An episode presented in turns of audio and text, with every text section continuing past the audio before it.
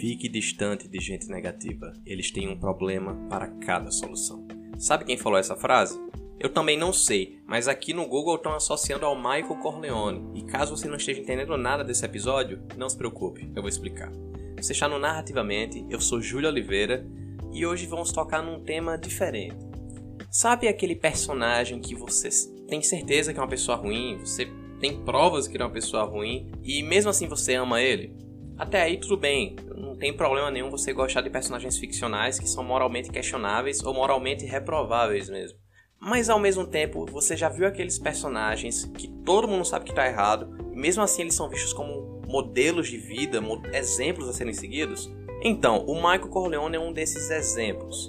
Ele é muito adorado e caso você não conheça, ele é o protagonista da trilogia de filmes O Poderoso Chefão, que é baseado num livro do mesmo nome. E caso você realmente não conheça nada da história, ele é basicamente um filho de um chefe da máfia que tem que assumir o poder e proteger a família. E aí várias coisas acontecem. A grande questão é que, querendo ou não, os filmes têm lições importantes, têm lições interessantes, como por exemplo, mantenha os, os amigos próximos, os inimigos mais ainda.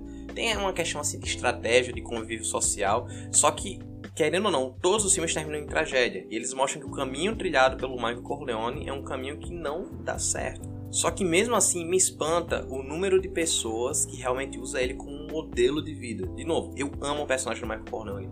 Acho ele um dos personagens mais bem desenvolvidos da história do cinema. É uma trilogia que eu adoro, o Poder do Chefão. Só que eu não consigo ver ele como um exemplo para ser seguido. E tem pessoas que realmente acreditam. Tanto que jogue aí no Google frases Michael Corleone e veja um monte de frases. Várias inventadas que eu não sei de onde eles tiraram e algumas são do filme mesmo. E assim, tem muitas falas boas, interessantes, bem escritas, só que é como se eles estivessem distorcendo o que o personagem é. Poderoso Chefão não é uma história de conquista, é uma história de vitória, uma questão de impor o poder. Não, é uma história de derrota, é uma tragédia. E aqui vão spoilers. No primeiro filme, Michael Corleone termina mentindo para a esposa dele, afastando ela de suas decisões e se tornando tudo que ele mais detestava, um chefe do crime. No segundo filme, ele termina solitário, sem querer olhar para a cara da esposa e tendo assassinado o próprio irmão por ter traído ele. No terceiro filme, ele termina sozinho, sem ninguém, perdeu a filha dele e ele morre, sem ter ninguém ao lado dele. Aí você vem me falar que ele é um modelo de vida, que ele é um exemplo. Uma coisa sim é retirar elementos que podem ser úteis ou, ou, ou características que são admiráveis. Mas é um personagem que é colocado no pedestal. Não só ele, vários personagens da temática de máfia em geral são colocados num pedestal que realmente eu não entendo. Assim, como se eles fossem o modelo masculino ideal.